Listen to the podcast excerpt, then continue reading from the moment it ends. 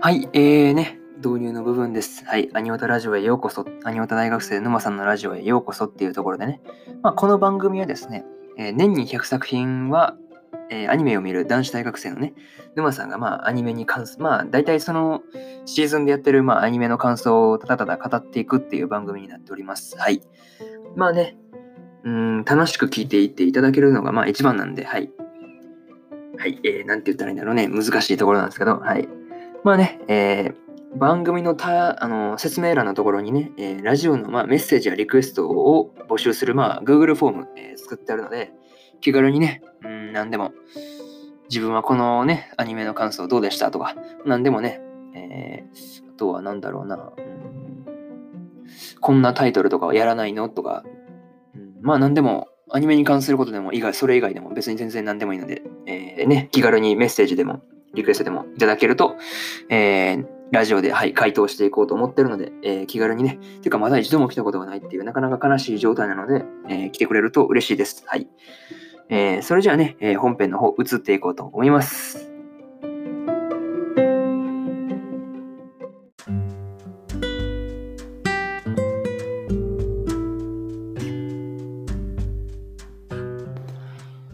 はい、えー、それではね、本編の方入っていこうと思います。今日はですね、えー、放課後堤防日誌の6話の感想をですね、えー、語っていこうと思いますので、え、気軽に、聞いていっていただけると、はい、嬉しく思います。じゃあ、いつも通りあらすじの方からいきますね。突然、味子の唐揚げが食べたいと部室に現れたのは顧問の小谷先生。財布がすっからかんでお腹を空かせている様子。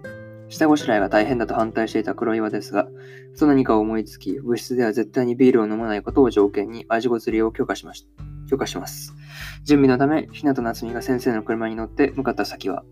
というね、はい、いつも通り公式サイトからの引用になります。ここから感想の方を語っていこうと思います。まあ、一つ目としたらですね、まあ、味ご釣りってとこで、まあ、冒頭からね、まあ、うん、なんていうんですか、ダメ教師モードって言ったんですかね。まあ、そんな感じの小谷先生がまあ出てきたわけですが、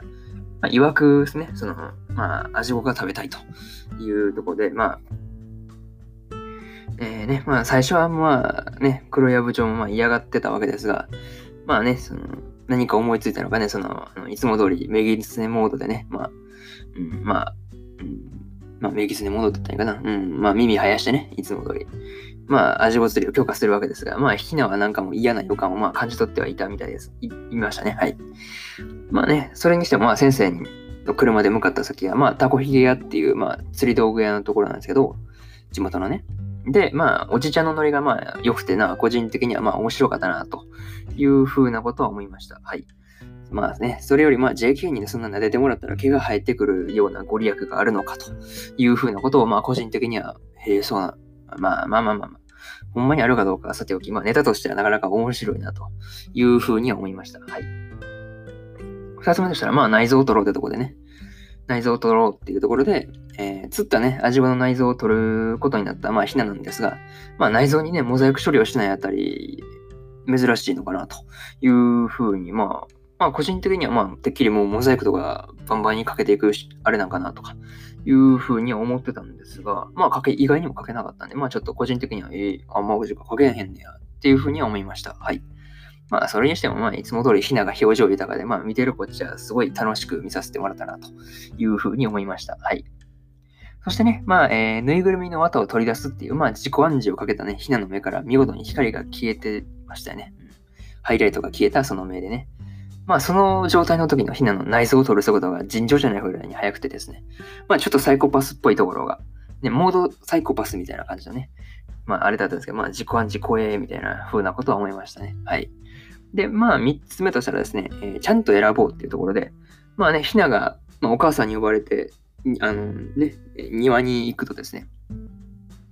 うん、祖父が使っていた、まあ、釣り道具が出てきたとのことで、まあ、それで、まあ、ソロ釣りに行くっていうことになるんですね。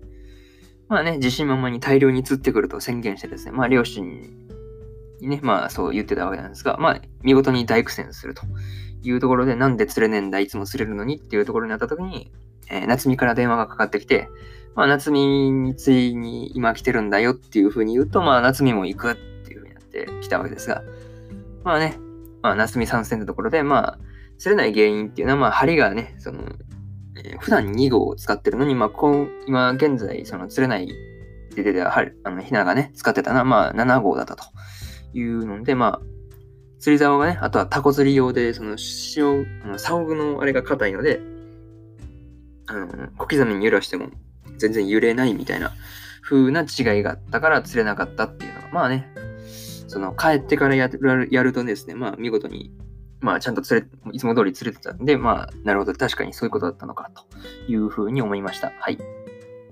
まあそしてね、えー、ラストに夕日をバックにしては、まあ夏美の笑顔がまあ眩しかったなともうなんかね、うん、本当に釣り好きなんだなっていうぐらいにまあ輝いてたわけですが、はい。ね、うん。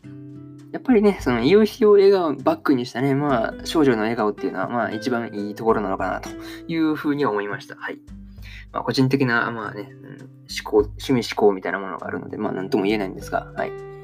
まあ今回はね、後半最後にってところでまあ行くとですね、まあ今回は後半がね、夏美が頼もしい回だったんで、まあ、個人的にはその夏美とね、ひなとの関係がまあ、いいか、良きかな良きかなっていうところで、まあ好きなわけですが、はい。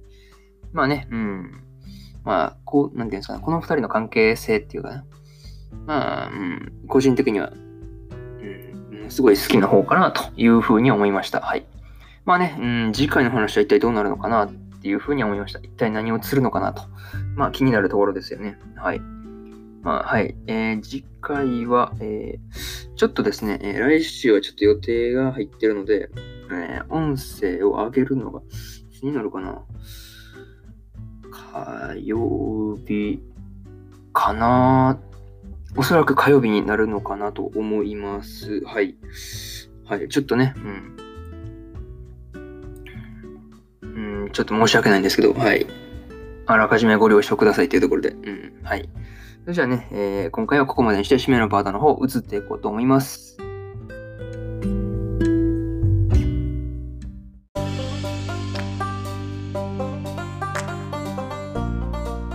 はい、えー、締めのパート移り変わりました。はい、えーね、うん。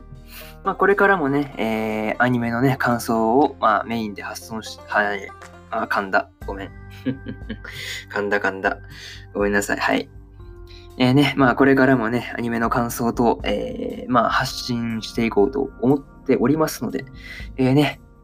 え時間のある時にでも聞いて、聞きに来ていただけると、はい、嬉しく思います。